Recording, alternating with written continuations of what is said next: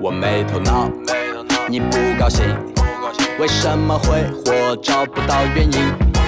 我没头脑，你不高兴，很努力，并不期待天上掉馅饼，因为我们两个没头没脑，没头没脑做一张餐桌，永远吃的最多最少。我们没头没脑，没头没脑，只想做一首好听的歌陪我睡觉。不要给我打电话，不要给我发微信，不要。Hello，大家好，欢迎来到本期的来聊会儿天，我是杨柳。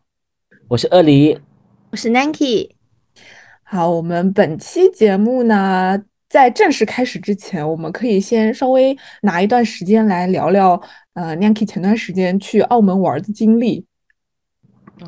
哦，就是 这么快就到我这一趴了吗？没有想到，没有，就是就是瞎聊聊嘛。就前段时间不是 Nanky 去澳门玩了嘛，然后作为就是疫情以来第一次出境吧，算是应该是吧？对，算是对对对的。哦，然后哎，然后然后你觉得就是玩下来感觉怎么样啊？哎，就是其实我这个旅行，不知道之前的节目里是不是跟大家说过，就是原本它是一个在十二月圣诞节前后就应该完成的旅行，但是因为那个时候大家都争相的阳了，然后我是呃这个团队当中第一个阳的，就没有办法。后来大家就一起决定说把这个旅行就拖往后延嘛，但是它有一个日期嘛，所以我们就最后定在了二月底这样的一个时间。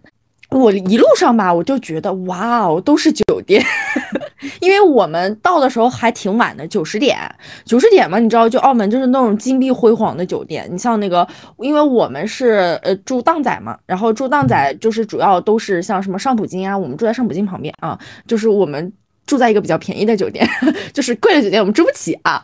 然后你像什么附附近都是什么威尼斯人、巴黎人、伦敦人，都是那种金碧辉煌的，就是而且他们的酒店特别喜欢那种金色。白天可能看就是没有那么，晚上就是真的闪闪发光，整个都布灵布灵，就是有种不夜城的感觉，你知道吗？我们就来说，哇哦，我们说好繁华呀，你你觉得很繁华，觉得好金碧辉煌什么的，然后开到了我们酒店，觉得哦，就是我们那儿很荒芜。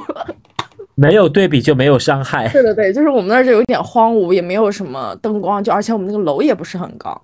然后我们就是其实感觉就是对澳门的一个感受吧，就是它像是一个就是既土，就是嗯既 fashion 又很 low 的一个城市，这个可以说吗？就是你要说就是很 fashion 嘛，就是它那种金碧辉煌的酒店，加上人家娱乐场什么的嘛，然后也就也是很有钱的那种，就就各种奢侈品牌什么的。你觉得这个城市哇，好洋气啊！但是除了这这些建筑，其他地方就就跟那个就是城乡结合部一样，就没啥东西。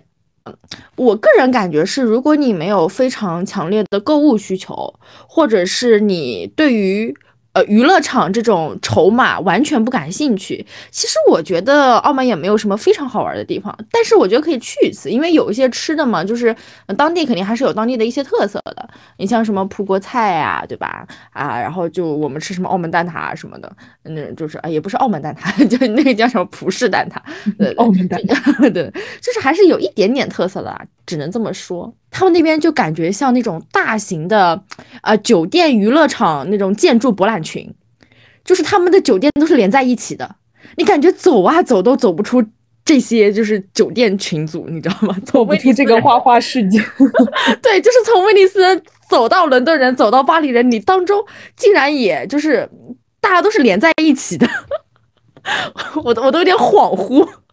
就当然，就是他们那边确实是这种，我觉得这种，呃，也不叫赌场，就是娱乐场的这种气息，呃，在那那些比较繁华的商场里，还是确实，呃，就是挺有就那种感觉的。因为有些那种台子，他呃，如果有人赢了，他会哦，就是欢呼，你知道吗？其实还蛮有那个氛围的。嗯，对哦，就是我。我觉得很多人去那里也就是玩玩而已，因为我们所能看到的，在外面大厅的，对吧？肯定就是大家也就是想想，哎，也就花个一点钱，感受感受氛围，玩一下。但我其实有点看不太懂。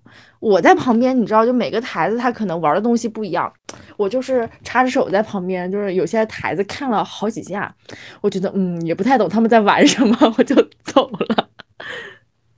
我还给你带了个小礼物，你可以期待一下。杨柳杨杨柳已经拿到了。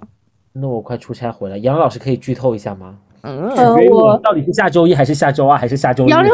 老师可以给你一个描述他的感悟。我我我可以给你一个描述。首先，它很实用，然后其次，它应它是我们就是呃聚在一起可以使用的东西。然后，贴，嗯，然后我们聚在一起为什么要使用冰箱贴？然后，呃，它还有就是，嗯，很很有那个就是澳门当地的特色，就是你你想到澳门，你会想到这个东西的。嗯，嗯，对，留个悬念给你，好吧？期待一蛋下，挞制造机吧？啊，留个悬念给你。你你猜的是什么？蛋挞蛋挞制造机，这有这种东西吗？那不就是烤箱吗？聚在一起能用的，然后又很实用的，还能想到澳门的，还能有啥？还能有啥？就是就是我说的每一个都很都这个描述都非常准确哦，就是但是你到时候拿到的时候，你就会知道这个是什么东西。哦，就就当然，以上的关于澳门的，就是都是我的个人观点啊，不代表绝大多数人的观点。嗯，对对对，嗯，好的好的，那我们就前面这一趴有的没的，就是我们闲聊到此结束。然后我们今天那个主题呢是这样的，呃，因为前段时间我们一起出去玩的时候，就是我们瞎聊天嘛，然后 Nancy 讲了一个关于他奶奶的故事，然后当下我们都觉得非常的爆笑，所以我们就说，哎，能不能开一期选题，然后聊聊我们就是身边那些亲戚的奇葩的故事。就是我们先从 Nancy 开始嘛，就把这个非常搞笑的奶奶的故事也分享给我们的听众。这不是非常万一没有上一次有趣怎么办？但是我觉得这绝对是个就是会让大家嗯震惊的一个小故事。就是我们之前浅浅的听了一遍之后，觉得这个奶奶可以评价为就是一生要强的奶奶之 number one，对对对对，铿锵玫瑰。铿锵玫瑰。这个形容还挺，我觉得挺恰当的。就是我的奶奶呢，是一个非常厉害的女人，就是她是那种，嗯，即使现在已经七十多岁，快八十岁了，说话依然就是非常的铿锵有力，嗯，就是底气非常的足，让大家如果听到他的声音都感觉不出来，他其实是一个已经快八十岁的一个老人。对，就是这是首先的一个小小的背景哈，就是。这个故事应该从哪里开始描述呢？就是大概应该是从我初二左右开始描述吧，因为初二的时候大概，应该我初二的时候大概什么时候啊？零八零九年的时候，就是我们家嗯搬了一次家，对我们家搬了一次家，就搬到一个更大一点的房子，然后呃，就我们家是为了跟奶奶一起住嘛，对，然后当时搬了个家，嗯、现在离现在应该大概也有十五年左右的一个时间了吧。嗯，然后就当时我奶奶就还是一个比现在就更加年轻、更加干劲十足，你知道吧？然后就是更加那个呃铿锵有力的一个人，然后也也是就那种。呃，就是行为上、嘴巴上，然后也不会让任何人能够有机可乘的那种。但是啊，你知道，老人啊都有一个问题，就是他可能在一些地方上会受到就是别人的诱惑，你们嗯懂吧？就是比如说一些保险呀，对吧？一些理财产品、一些保健品啊什么的，就是到了那个年纪，即使是多么呃就是要强的女人，多么要强的男人，可能都会有某一个瞬间被切中一个点，就就被就是就这些产品给诱惑了。就是我们老了之后肯定会被骗，是吗？我觉得很有可能，因为你要说，其实是你让我怎么想，我也可能想不通。就是我奶奶，呃，就当时有这样一个状态嘛。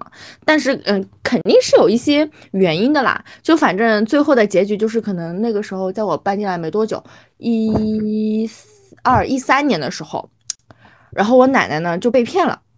这个被骗呢，就是相当于我具体我不知道是买保健品还是买理财产品啊，反正在当时的那个年代就被骗了一笔钱，可能就是别人是以你干儿子的这种身份，你知道吧？就是 就是就让你投资一笔这种。嗯当时被骗了，具体的数目好像是五万还是十万？我跟你们说的时候是多少啊？因为如果几年前我讲这个故事，我绝对对于这个故事的数额非常的清楚，但现在我已经有点忘了。反正当时被骗了五万还10万是十万这样的一个数字吧。啊，嗯对，我记得应该是十万啦，先还一就反正没有到后来你奶奶就是陆续一直在追讨，啊，对对对对哦对，就反正就是不是一笔非常大的数额，但也嗯，就是这笔数额也不小。然后呢，当时呃被骗了之后呢，你知道正常的环节嘛，你被骗了，你肯定是找这个人，对吧？但是当时就是大家用了很多方法，因为这个人有意的嘛，你就相当于我骗了你钱，我卷钱走人了，对吧？你肯定找不到我。反正很多人就是因为骗了很多人嘛，大家联合在一起。啊，就要去，我要找到这个人什么什么的，啊，就是我要让他还钱，就大家那时候都很，就状态都很好啊，还钱还钱，属于这种，大家就一起去了，然后就就就去找了，一起去找了。一开始的时候一起去找，其实大家就找到他的老家呀，因为知道他的姓名，然后也问了各种各样的人，当时认识嘛，肯定还是有一些各种各样的关系，就各种各种问，就知道那个人的老家在哪里。反正当时就很多人就去他老家找，但去老家找也找不到，那个人肯定是有意的嘛，就而且说好像名字啊或者地址都不是真实的。就是大家走了两条路，一条是就是去找托各种人找，另外一条路呢就是去找律师，就是大家就是径。对走法律途径，就说被骗了，相当于我找呃我打幺幺零，我找警察，然后我就找律师，我要就是让嗯、呃相当于通过各种各样的方法去找到这个人，然后呢，很多人其实因为当时这个过程好好几年，你知道你们都知道，就是这个这过程肯定很慢嘛，包括法律这个途径也很慢，好几年了，就是一直没有太多的成效，包括说一开始是没有找到人哈，然后很多人就已经慢慢的放弃了，就说哎，就觉得哎，我就当这个钱没有挣过，就打水漂就飘走了，因为很多人都会有这样的一个问题嘛，就是我没有办法坚持那么长的时间，就或者他们的钱数可能也不是很多。然后我奶奶呢，就是一个非常坚持的人，她一个是在找人的这个坚持上，另外一个就是在法律的这个途径上，找人的这个坚持上哈，她一个人去了那个呃，就是骗子的老家非常非常多次。据我爸回忆啊，因为我当时很小嘛，很多事情我不知道，我也是后来听我爸说的。据我爸回忆，他都陪着我奶奶去，就去过那个地方很多次，就就是去为了找他们家人。然后、就是、这个地方在哪里啊？我可以说吗？在马鞍山，啊，在安徽，在安徽，对啊，就离你离你家有多远？没有很远，没有很远。哦，对对对，就是就是隔壁城市这样子。嗯，嗯，就反正去了很多次，然后呢，你知道，就是他们这种情况下肯定会搬家的嘛，欠债嘛，啊对吧？又不想还，肯定是搬家的。反正就辗转，嗯，我只知道这个结局就是，呃，他找到了，就是我奶通过我奶奶不懈的努力，他找到这家人了。嗯但是他找到这家人的时候，他们的那个就是骗子，就是他已经嗯不在了，但是他的家人是在的，嗯，然后我奶奶就找到他的家人，就是意思就是你们要还钱，然后他那个家人就说，哎呀，他做的事情我们这边也没有很多钱，然后反正我奶奶就反正去磨了好多好多次，你知道吗？反正最后一开始先还了一点，据说哈，先是还了一点。然后这边走法律途途径嘛，也是，嗯，就是找律师，写各种就是那嗯就那种这个叫什么法律材料吧，对吧？就是比如说啊，什么时候借这个款，然后这个人是怎么认识的，然后怎么怎么样，怎么怎么样。然后呢，通过法法律这个途径呢，法院判决下来了，就是他也是能判决的，他判决下来了，就是说，呃，责令这个人在什么时间之前把这个钱给还清。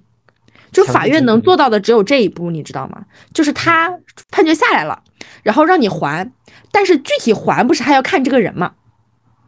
所以就是怎么怎么让这个人还钱呢？就是我不知道你们知不知道，就是停掉他的呃信用卡，就是冻结他的卡，啊，嗯还有不能坐飞机什么的，就老赖吧，就这种。对，就是冻结他的卡？因为就是他冻结，他就没有钱了嘛，他没钱，必必定他要出来挣钱，就是会留下一些痕迹什么之类的啊。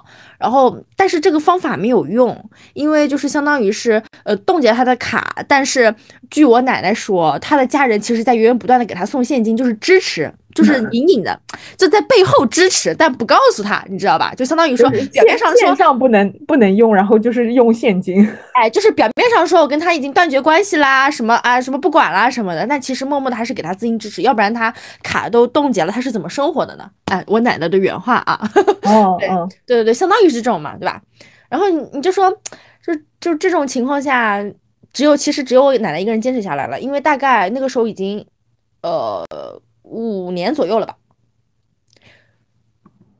但是我奶奶就坚持不放弃，就一直去找那家人，说我既然找不到你们家小孩儿，我就一直找你们，对吧？因为我找不到他呀。嗯，然后呢，这个判判决书也说他要还。那如果我找不到他，我就来找你们，就毕竟你们是家人，你们肯定知道他的信息，叭叭叭就什么的。然后 这个钱吧，就一直当时就一直追着这笔钱，甚至是那家人就是逢年过节的时候就都来我们家就下跪，就那种说这个钱真的还不出来。逢年过节来下跪，哦，就是我在家嘛，因为我你比如说后来上大学了，我就不在家了呀，对吧？但是我上大学了不在家，我逢就是节假日回家的时候，就是有那那天其实蛮奇怪的，因为我们家就是有的时候我奶奶的一些朋友，嗯，你比如说节日的时候会上家里来嘛，对吧？就是说看看我奶奶什么的，反正就就那天有人就来了。我也不知道是谁，我就问我爸妈、爸妈什么的，然后我爸妈就就说应该是你奶奶的朋友啊什么的。越到后面啊，那个声音就开始越大，就感觉要吵起来了。然后，嗯，那个人家的那个就是妈妈，我应该叫什么阿姨还是奶奶，反正就开始哭，声音特别大，就是像哭丧一样。就那种说，哎呀，我们实在是还不出来钱，你再怎么逼我也没有用呀，老姐姐，就是这种话，你知道吗？然后说你要逼死我呀，就这种话。然后我奶奶就就是铁石心肠，双引号啊，就说你这样跟我哭也没有用，这个钱什么必须是要你还的。然后我奶奶就把就当时的就那些借条啊什么，就各种法律的判决书都拿出来，一个个就给他们家点说，你看这个。是吧？是当时的那个钱数，对吧？你看这个法法院的判决书是说什么时候，是不是要把这笔钱给还了？你们还了吗？是吧？然后就叭叭叭就一个个点。我奶奶记忆力也蛮好的，在这方面 就是什么都能记得住，就一个个就给他们。然后后来是，好强哦。嗯，然后后来那一次应该还了一笔钱，就是没有全部还完，但还了一笔钱。还了一笔钱之后，我奶奶就给了他一个借条，就相当于是。呃，你比如说，如果我最后还剩还五万嘛，对吧？然后我这个五万可能拆分成一二呃一二二这样这这样子，就是你可以分几笔还。然后你写欠条，嗯，就说我在多少之前欠多少万，然后你比如说你还一万，你就把你一万这个借条给拿走，属于这种。哦，我奶奶在在这方面就是这种物证都保护的特别好。然后在当中其实还有一个故事，就是跟那个律师的故事。这个律师的故事呢，我其实有点参与其中，是因为当时我奶奶因为这个事儿嘛，因为这笔钱追了很久，她其实跟这个律师相当于是这个律师跟了这个案子也跟了蛮多年的，跟了一段时间了。对于律师来说，其实法院的判决书下来，他就认为他的一个法律服务就已经结束了。啊，对吧？嗯，但是我奶奶呢，就觉得这个钱她一直也不就是找不到这个人，也还不上。然后，呃，你法院都判决了，冻结了他的卡了，他为什么还还不上这个钱？什么怎么怎么样？然后我奶奶呢，就也是不断的就是 进行法律咨询啊，就是一直不断的问这个律师。然后这个律师呢，其实就有点烦了。然后他后期都不怎么爱接我奶奶电话，律律师都烦了。对他后期不怎么想叫奶奶了，嗯，他不怎么接我奶奶电话，然后我奶奶怎么办呢？我奶奶就给他发短信，但是你知道老年人嘛？发短信总是有一点点困难，所以我在家的时候，奶奶就会让我帮助他发短信，嗯，就是写说，就包括一点一点，然后就是写清楚背景、原因，然后现在的一个情形，然后以及可不可以就是施行的一些方法。就是类似于说，呃，是不是可以，就是你比如说家人的卡冻掉，就或者是怎么怎么样，就反正我当时参与了这个短信的短信的编辑，编辑了一来一回搞了两次，就是这个律师虽然不接电话，但他回短信，短短信回的都是也很，就就是那种简洁，你知道吧？这个律师怎么这样啊？这个服务态度不 OK 哦。因为对于他来说，他的那个法律服务已经结束了嘛，因为法院判决已经下来了。但是因为我奶奶坚持不放弃嘛，你懂的呀。对，然后这个律师特别像就是中介，然后给你卖了一套房，然后你卖买完之后就是就是就这个房子还就是后续的这些事情就一直找这个中介，然后这个中介就对你爱答不理。对呀对呀对呀，这个叫客户服务嘛，怎么办啦？说明这个嗯也不行，人家人家好的那种中介都是包售后的，真的是。嗯 然后我不是参与到这里嘛，因为我就是要回来上学或者回来工作了嘛。我具体的就是年份不太记得了，我有段时间就不在。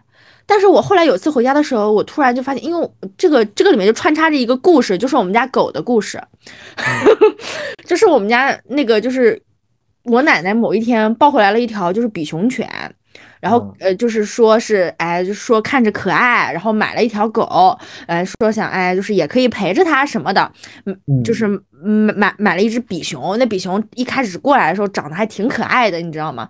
给它取了个名儿，就是取了个非常吉祥的名儿，叫那个来福。你知道吧？嗯就是就大家就都希望就多来点福气呀、这种吉祥话，你就觉得多叫叫，然后整个家里也都很有福气的那种，给他起了个名叫来福。来福呢，一开始在我们家生活挺好的，但就但是我奶奶，我奶奶你知道吗？就是这个事特别搞笑，就是她不想让那个来福长大，然后她嗯就是每天给他吃的狗粮都很少，那个时候，她不想让他长大。Why？那个小小的可爱吧，嗯，来福来我们家的时候多大呀？可能一岁不到吧。就我奶奶就是怕它就是长成大狗嘛，然后给它吃的都特别少，导致说就是我们家那那只狗就是之后吃饭都跟饿死鬼一样，就是只要来饭就哐哐哐叽哐叽狂啃，然后很快饭就没了的就那种，跟饿死鬼一样。好饿呀！对，然后呢，就是因为嗯，有段时间就一直在搞这个案子的事儿嘛，就是追债，对吧？我们叫追债，就是一直搞着追债的事儿。然后呢，就是觉得每天没有什么太多的时间去遛它，也没有办法给这个就是来福呃像这种家人般的关爱，因为他每天就要打各种电话，跑各种地方。然后就觉得没有办法，所以当时呢，我我奶奶因为就再加上法律咨询这个缘故，她就把我们家的狗就是送给了那个呃律师，啊，她送给了那个律师，就是，可能可能不是送给律师，而是派那个来福去监视律师，到底每天有没有在好好的干活，回复消息。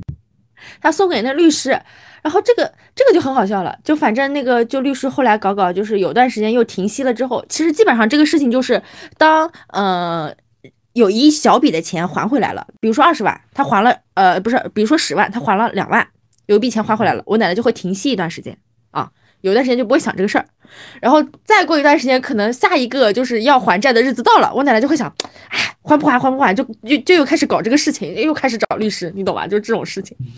呃，一般都有这个这这个叫什么 deadline 的存在，然后只会在 只会在这种死线的前后啊，就是来进行这种集中性的追债的这种活活动，费脑子的这种。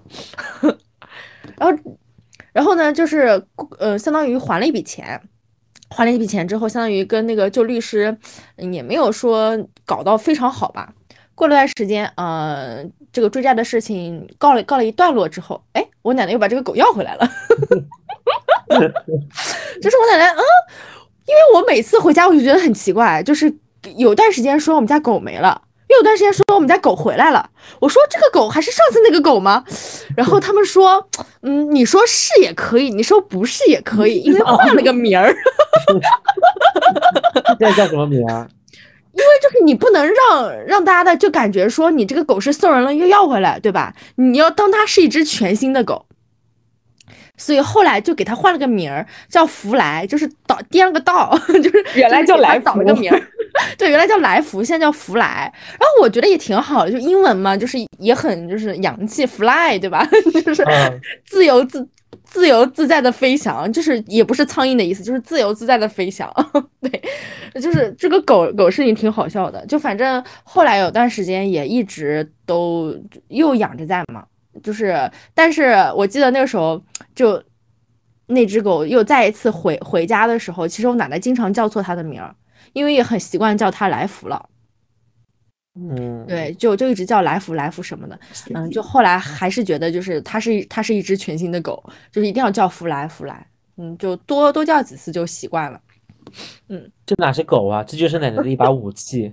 据说现在狗又送人了，是吧？嗯，对，我具体的原因我不是很清楚，我要不回去了解一下，是不是这个就案子的最后那个钱是是完全追回来了，还是什么情况？我要不回去再了解一下，因为我都是断断续续的，你知道吧？就是相当于我每一次回家，我可能就会知道一些这个事情的新进展。其实很多人维权或多或少，一个是会呃考虑到自己经历的一个原因嘛，对吧？因为如果这个维权的事件拖得很长，你自己都没有什么精力搞了，你觉得你每天花一些，每天你想想十十年如一日，你每天都花时间要在这个事情上面，你要为他费心。我自己觉得哈，如果是我，我这个钱就不想要了。所以很多跟我奶奶一样的人，很多他们钱都不要了呀。我觉得厉害的点是你奶奶居然能够找到这家人。嗯，具体的方法我也不是很清楚，但是呃，他确实是通过各种各样的方法，因为他知道这个人的名字，然后后面也知道这个人的家庭住址，他其实就是通过嗯当地的一些关系网，然后以及从法律这个途径知道的一些信息，不断的深挖、深挖、深挖，朋友的朋友、朋友的朋友的朋友，就是通过各种关系网，最后就是找到了。这个也不算找到了这个人吧，相当于是找到了就是突破口。知道这种关系真的蛮厉害的，很坚持。就你奶奶不仅有这个嗯坚持不懈的这个毅力，她还有一个当侦探的能力。是的，是的，是的，就确实蛮厉害的。因为我奶奶就确实是那种嗯在任何事情上都不会相让的那种性格，就是非常要强。就任何事情嘛，再加上对于我奶奶这种要强的性格。来说，就是被骗钱，这个也算是人生的，嗯，污点吗？算污点吗？就是不可以容忍这种事情的发生，一定要把这个钱完全追回来。天呐，嗯，就是你这个，要不然这个事儿一直就存在着。因为我奶奶确实是，她有一个事儿啊，如果她一直在心里，她老是，嗯，就是，嗯，人家晚上可能是 emo 时刻哈，就是我奶奶晚上就是焦虑时刻。他晚上就会因为想这件事而想的睡不着，因为很多人你知道为什么都会选择私下和解，是因为你一旦走到法律这个途径，你就是走一些诉讼啊或者怎么样，这个过程是非常长的，基本上两三年是肯定要的。哦，但但是我奶奶就是不怕麻烦，所有的事情我一定要把这口气给争到，我这个事儿一定要最后有个说法，就是我一定要占理。所以就是，其实很多事情就不不包呃，就不仅仅是追债的这个事儿哈，就包括就是之前的有些其他的事儿，我奶奶也是通过法律途径走的。难怪这个律师跟你们家签的是不是年框啊？我也怀疑是年框。我觉得那个律师后来不怎么回的原因，是不是因为就是呃什么法律咨询费没有付啊？就是一定要给他付一笔钱之类的。但是有了狗啊，他有了 fly，他有了来福啊，这不是后来又要回来了吗？我估计是不是跟跟那个律律师闹掰了？后来，就反正我总结下来，就奶奶就确实是个非常厉害的女人，一枪玫瑰。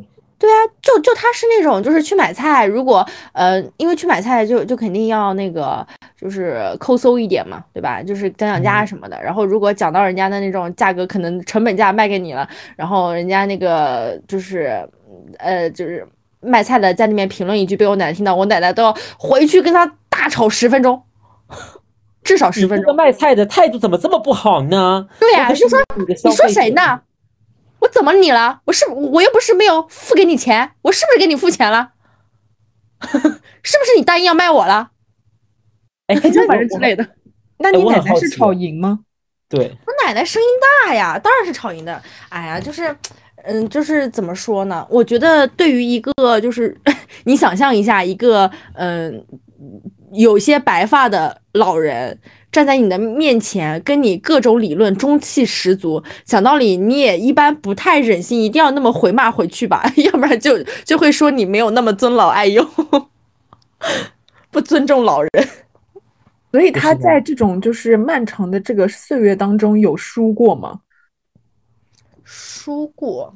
你说的输是哪一种输？反正嘴巴上肯定是没有输过的。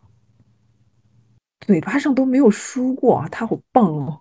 嗯，嘴巴上基本上没有输过，他可能嗯，嘴巴上输给的就是我爸爸，就就毕竟 对吧？一物降一物，居然只输给了你爸。呃，我我奶奶在外面嘴巴上肯定是不输的，非常厉害。就是你知道我奶奶在我们那个我们那片儿那是鼎鼎有名的女人。我我奶奶姓李嘛，大家都说哇老李，那 你知道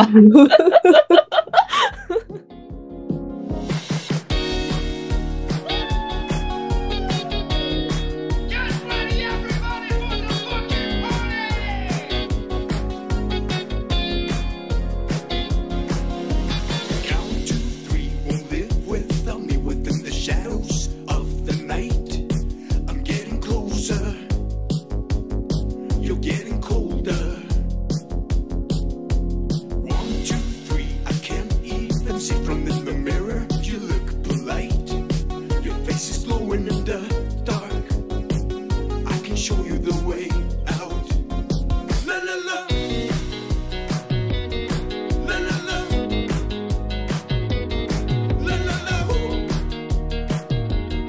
La la la ooh. La la la. La la la. 对啊，下下一个来吐槽的就是咱妈。我妈这个女人吧，就是你知道，时而心软，时而刚硬，然后呢，就是经常情绪化，上一秒还开着心，下一秒就能把你骂的狗血淋头。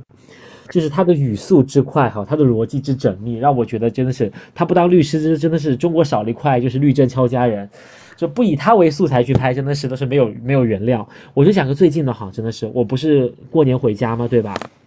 过年回家，我们家家人就是齐荣在在我们家打麻将，打得好好的，一共是五个人在现场，只有他没有上桌，他是看我们打麻将。我们我当时打麻将的有我、我姑姑、我表哥跟我表弟，他就在旁边看，打着打着，大家都很开心。他突然就冒出一句说：“你们不会打呀？”他他就指责我说不，说我不会打牌。我说我怎么就不会打了呢？他说我不应该打这个，你怎么连牌都看不懂？我说我有我的想法呀，这个牌怎么打呢？就是就不就猜打牌不就猜别人的心思吗？有可能我就猜中了，有可能我就猜不中了呢。有可能我用当代年轻人的形式猜中了对方打牌的套路呢，对不对？就是每个人打牌的套路不一样了，你也不要就是把我的牌给就是展示出来嘛，对吧？嗯，他就可能有点不爽了，觉得我在现场驳了他的面子，前面还就是那种可能半开玩笑的，后面就说说你几句怎么了嘛？然后我就说这有什么说的呢？对不对？这个打牌嘛，大家都是就是各凭本事，各凭运气，运气也是实力的一种嘛，对不对？他又说。你打牌吧，不就是靠着运气吗？靠着就是南昌麻将有一种叫做就是赖子嘛，赖子摸的越多，其实你赢牌的几率也越多嘛。然后就在说这件事情，就说你们都是凭那个赖子什么什么的，我就更不爽了。然后就一个就是一个当场就是甩脸的动作。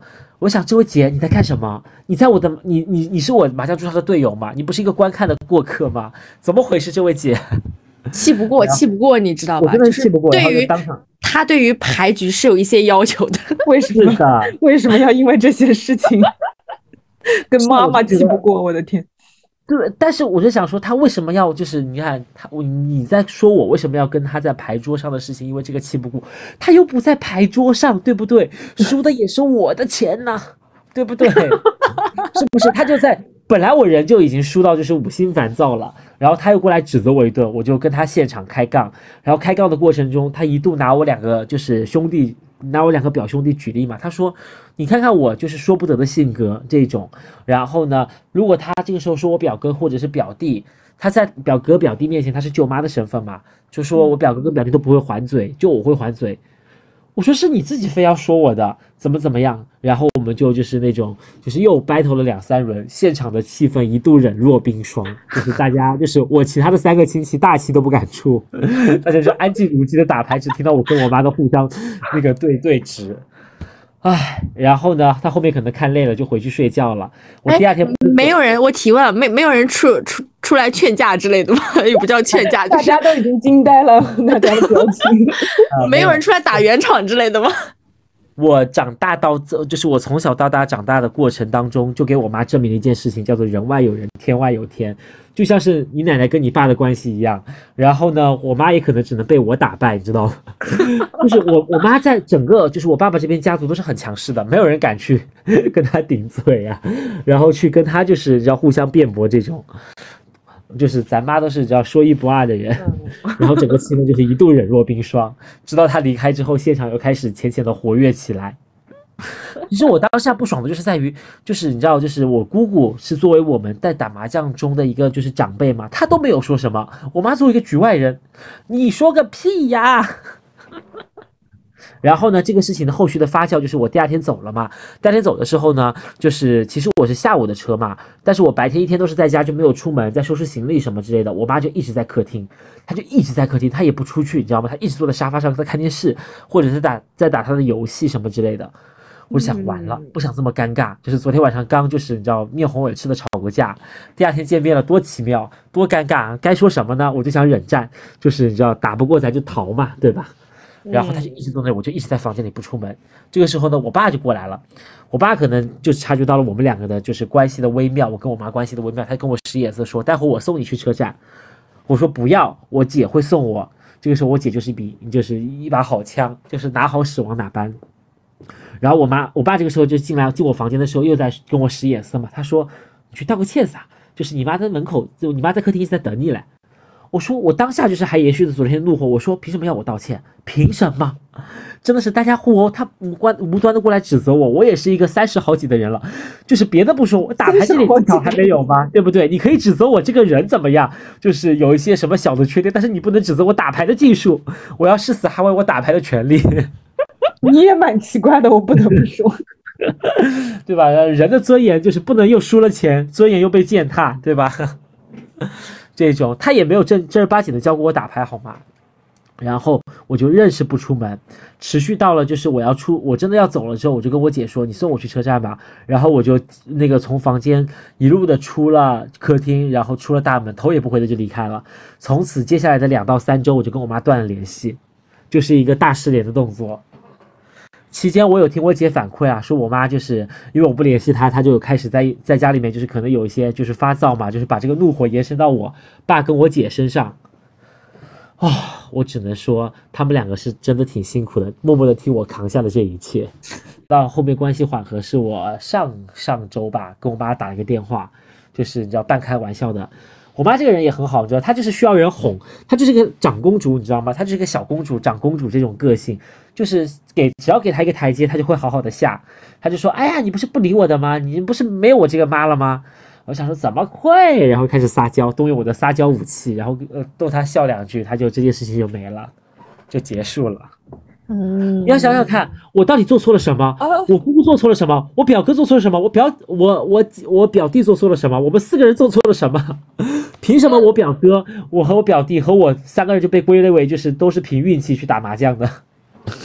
我们高低也是用了人民币去打的好吗？真的是，你们，我觉得你们家对于打麻将就都有自己的一些就是需求，呃，这个叫什么要求？就怎么了？真的，我打就打，不要说我。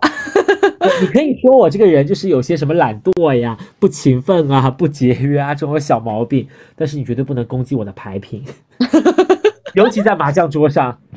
是是是，是不是？你不是不是觉得我妈很奇怪？但是我鉴于我下周可能要回家，然后的话呢，还是得要就是这个这个这个这个牌况呢，还是得要延续一下，有可能还要跟我妈对线。等她亲自上桌的时候，我再来教育教育她。哎，所以提问，啊，你妈妈的那个牌技怎么样？就是打麻将的这个技术。就是这个技术呢，我是真的，就是我作为当代打麻将过来的人，他真的没有判断说到底打的好跟不好。你要想打麻将这个东西，不就是图一热嘛，对不对？就是放松的呀。虽然有的时候动动脑子，但是在于当事人赌博的这种乐趣在里面嘛。就是有些牌确实是不应该打，我后面有反思过来了，但是当下我可能真的困了、累了、乏了，就是没想到嘛，对不对？嗯但是你不能把它真的当做一门学问，当做什么数学要算的呀，什么之类的，很累的呀。我妈牌技还是挺好的，就是有的时候就是打牌还是门清，但是南昌麻将是确实是需要靠运气，就是运气也是实力的一部分嘛，对不对？有的时候输钱也是必然的，但是他赢的次数还是挺多的。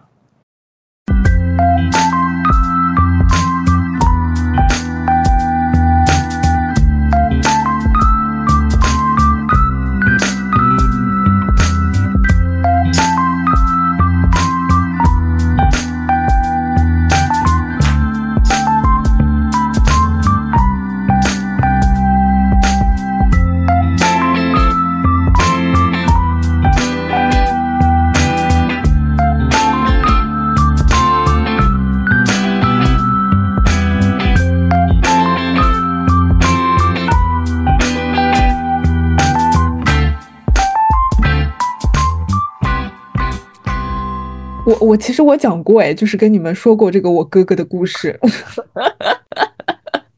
你你可以就是再说一点，就毕竟这么久，对吧？都都没有听过你哥哥的故事了，可以再来一点精彩的。觉得这个，我觉得这个故事呢，虽然有点私隐，但是，呃鉴于他肯定不会听我这个节目了，所以我觉得就是还还挺神奇的，就是，嗯，倒不是说站在他的角度，我觉得可以站在很多女生的角度，就是分享一下这个事情。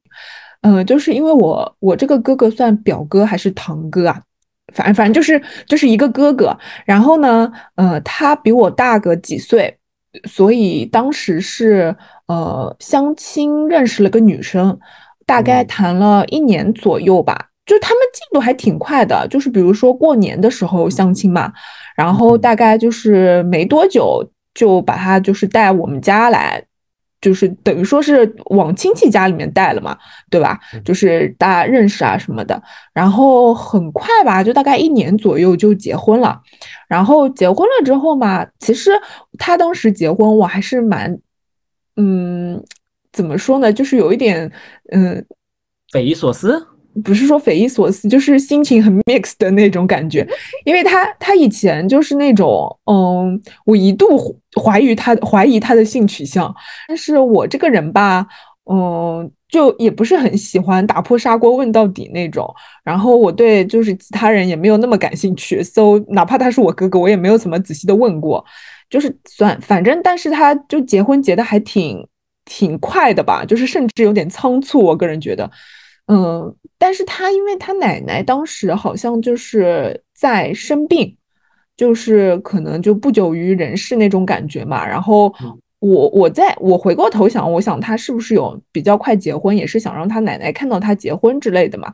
因为他结了婚没多久，他奶奶就去世了，还还是没结之前就去世了，反反正就是那段时间，所以所以我揣测是不是有这个啊，我也不清楚。然后呢，反正他就结了嘛，结了之后，就因为我们两家也离得挺远的，也没有就是后续什么的，然后就一直就觉得他在就是嗯过快乐的这个夫妻生活什么之类的。然后他那个就是等于说这个前嫂子嘛，我是见过几次的，她还挺可爱，就那种小姑娘挺可爱的，嗯，然后嗯，就是还之前还给我带过一次礼物呢。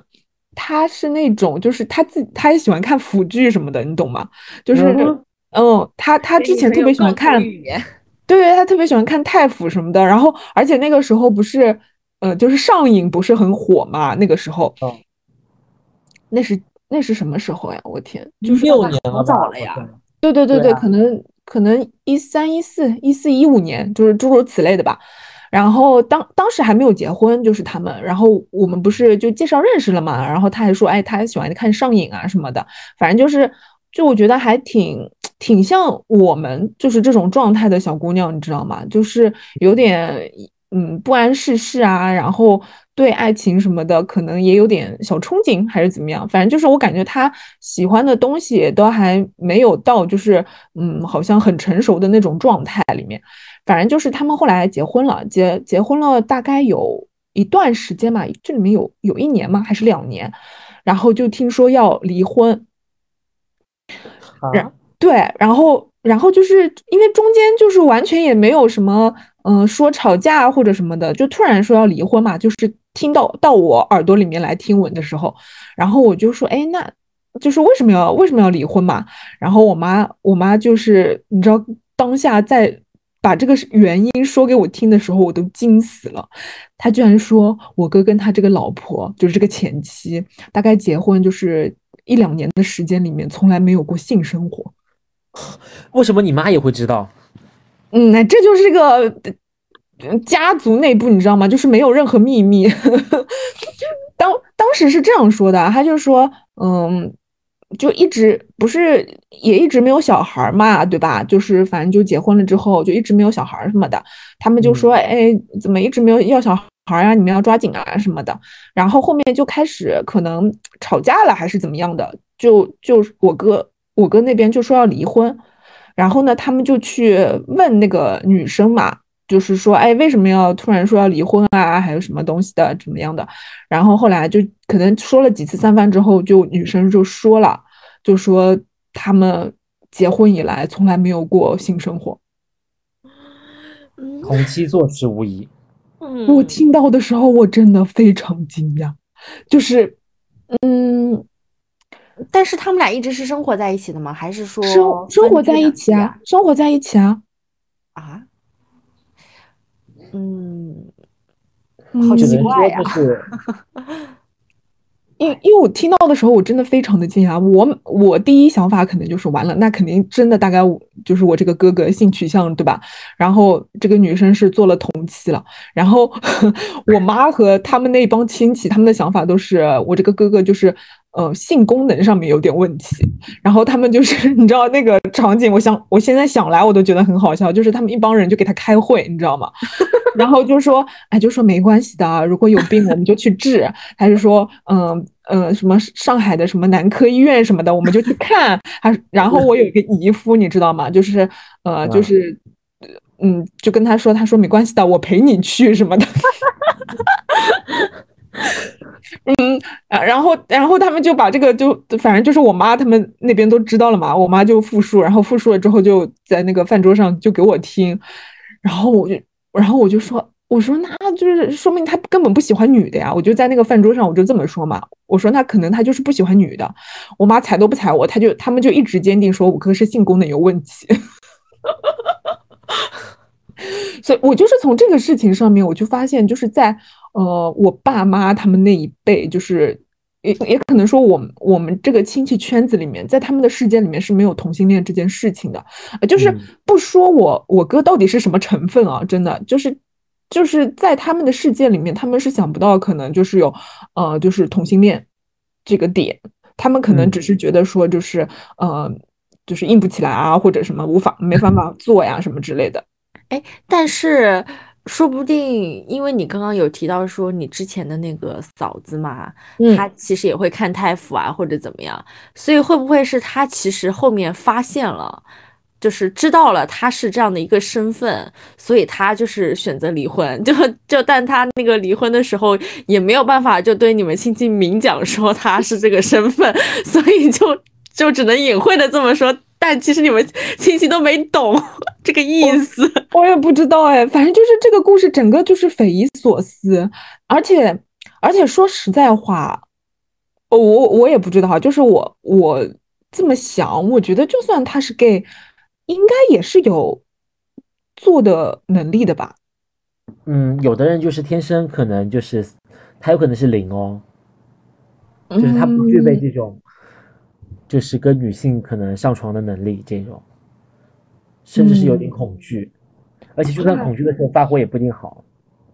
啊，嗯那可能是，反正就是，哎，反正这个故事真的是，嗯，让我就是无法想象，而且就是我觉得对小姑娘就是真的还挺不公平的，因为你想啊，她她结婚的时候可能也要，嗯，就是可能也要二十七八这样之类的，然后然后就是莫名其妙他就变二婚了。然后还是还是就是整个这段时间里面就是这种经历，我我觉得我觉得如果我站在他的角度，压力应该是蛮大的，就是。嗯，就是我觉得婚姻里面，那这个性生活肯定是一个很重要的成分吧，对吧？怎么怎么会就是有人结了婚之后，两个人清清白白做姐妹吗？我觉得太奇怪了吧。嗯，我觉得有可能更多的细节不知道啦，就大家都哦，嗯，对，但但是如因果为就反正从我们知道的就这些事情上来说，这可太奇怪了，哪哪就都觉得不太对劲的。我也觉得呀，就比如说，就比如说，如果你们今天新婚之夜，对吧？今天你们结婚，然后，然后就是，呃，大家客人都散去了，然后你们住在这个大红床单里面啊，两个人都不想做些什么的吗？太奇怪了吧？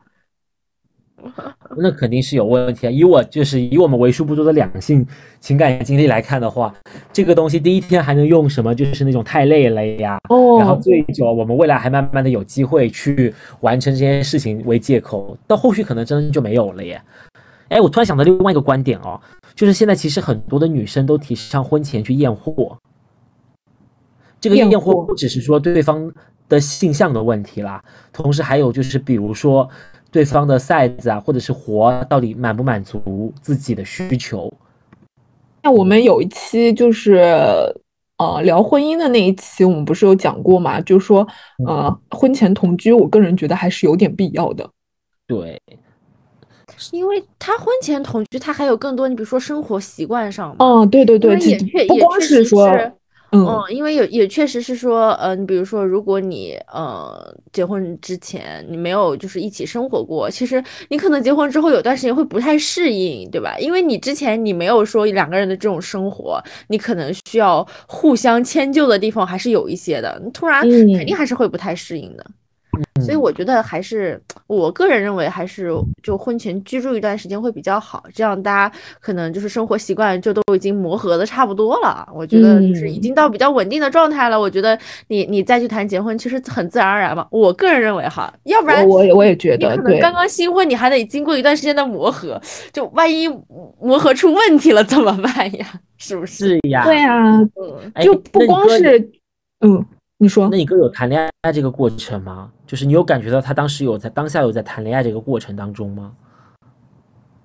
感觉也挺正常的呀，就他们两个也说说笑笑的，就就嗯，因为凭正常人就也不是说正常人，就是我们普通人谈恋爱就不像那电视剧里或者小说里面嘛，就是怎么就是什么呃眼中蹦出光呀，你侬我侬的怎么样，对吧？随时随地发情就在那边怎么样？肯定不会啊，就大家就可能不会啊。也就可能有人会啦，但是但是就是大部分人不都是他也不会在你面前显露说怎么样嘛，就可就是大家说说笑笑就就就一般来说不都是那样吗，所以我也没有看出来特别的奇怪或者怎么样的，就是没有想到，嗯，居然是，嗯，他们结婚嗯也结得太快了，而且但是不是一个我觉没有故事我觉得就是可能如果是相亲的话，一年左右也也能理解吧，也能理解，对。我只能说表哥不是一个没有故事的男同学。嗯，反正反正就是这个故事给我真的匪夷所思。然后我觉得姐就是各各个姐妹也要就是擦亮眼睛，就就还是要怎么说呢？就是这个男人啊，嗯、你在结婚之前还是要验一验。我个人觉得是，就就是不光是他的就是这个你知道性生活 match 不 match，还有就是就是如果住到了一起啊，这种生活习惯也很也很重要的。如果这个人就非常不讲卫生啊，或者是嗯，对啊，就就比如说什么，而且半夜三更就一直熬夜，比如说你又早睡，反正我觉得很多东西，有些生活习惯可能也不是说谁好谁不好之类的，但是如果 match 不到一起去，结了婚还挺麻烦的。所以我突然理解为什么在很多地方他们都会有这种订婚的习俗，因为对于很多人来说，订婚其实相当于，呃，在亲戚朋友面前你们这个关系是坐实了的，但是其实还没有到说真正领结婚证的那一步，然后大家有这样的一个，就从嗯。订婚到结婚这样适应的一个过程，其实在这个过程当中也是在互相磨合嘛，因为有些人可能这这这一个。就阶段磨合的不好，大家就说分开，然后也没有说解除婚姻关系这种哈，因为他们嗯其实就是订婚的一个过程，那可能就会分开。那有的人很好，那我们就就是呃领了这个证，坐实这个法律的关系，我们就在一起。我觉得这也一这也不失为一个好的方法，其实。然后也给大家呃两个人也有所保障嘛，因为我们其实相当于在亲戚朋友面前，我们都已经就是官宣了，说我们就是在一起了，我们订婚了这种。嗯，哎，那你这么说有道理。其实我一直以前不了解为什么要有订婚这一步，就感觉很多此一举。嗯，因为呃我后来问了一下，其实他们订婚，嗯、是可以之后不结婚的，就是如果你们万一真的不行，就可以其实还其实我觉得最重要的还是领证这一步嘛，就是如果你不领证，其他怎么样都是无所谓的嘛。但是你一旦领了证，就是到了法律层面上了，那可能就比较麻烦。就你你因为你结了之后，还涉及到就是离婚的时候一些财产分配啊，或者什么就是子女上面就很很多很麻烦嘛。我觉得订婚有一种像是那种道德伦理纲常上，反正就是让大家就是知道你们可以就是磨合了。然后你像婚姻这种，就是法律关系上你们真正的就是已经是夫妻了，这这个就不太一样。我觉得就是压力跟责任是不一样的嘛。对对嗯对，然然后然后比如说就是，哎，其实我我不是说我哥肯定就是 gay 啊，就但是我是说就是现在这个社会啊，就是嗯，女生还是要眼睛擦亮一点，就是如果有些 gay 真的想骗婚的话，是很有可能骗成功的，因为你想啊，就是他们肯定。嗯，不像那些直男一样就这么的粗糙，他们可能心思比较细腻，然后也可能懂得你很多的想法什么的，就很容易跟你成为很好的朋友。然后你们你们如果就是从朋友到恋人，那速度就快多了嘛。所以我觉得，嗯，哎呦，这个感觉社会好险恶呀。突然很为自己担忧，是不是？你到时候你都让那个就恶灵来那个就看一下，见一下 gay 打，见一下，对对对对，打开我的 gay 打。对，见一下，见一下。那不如让我先见一下表哥吧。我在这里看医生怎么样？我也认识一些男科医生呢。是不是？本来你也是去看的吗？你？对啊，我最近不是在打眼吗？说不定哎，我觉得真的可以见一下，看一看。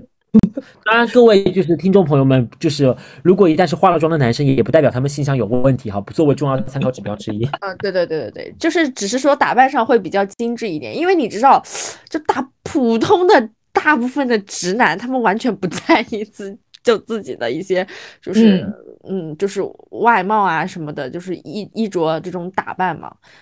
他们不是不在意，他们是觉得自己是天选之男。哦，对对对对对普信男，哎，对对对对对，是这样的，是这样的。对，反反正就是以我这种一双手两只脚都都数不清楚的相亲经验的话，我从来没有见过一个男生相亲的时候有脸上拾掇自己。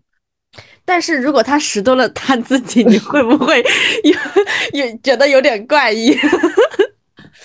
嗯，可能会有一丝的挺疑惑，这也真的挺搞笑的。反正嗯就是，反正就是可能中国的这个社会情况下，男普遍直男还是比较少的会拾掇自己，就是在脸上什么的。而且而且直男确实，嗯，就是需要，我是我我是说需要相亲的这些直男啊，基本上穿衣服打扮也都就是不怎么样的，就是嗯嗯。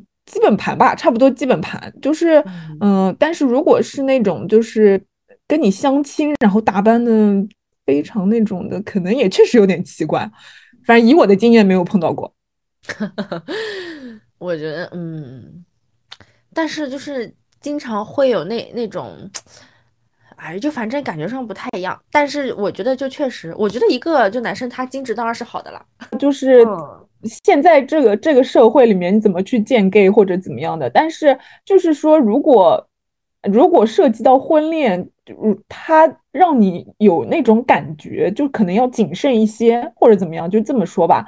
因为因为怎么说呢，就是嗯，可能这里面是一万个人当中有一个嘛，就碰到这种情况。但是如果落你身上，那就是一万分之一万，就是百分百。所以我觉得还是要就是谨慎一些，就是这种意思。嗯，嗯因为因为我一直觉得就是我替我那个前嫂子还挺那什么，虽然她现在好像听说已经就是重新结婚了嘛，但我觉得肯定就是这段婚姻给她带来的，嗯，也不说创伤吧，肯定回忆是不太美好的。嗯。安慰他受伤的心。他来到北京，证明他很年轻，只想留下曾经，曾经是那么努力。哦，这悲伤也没那么痛。哦，快回到梦中。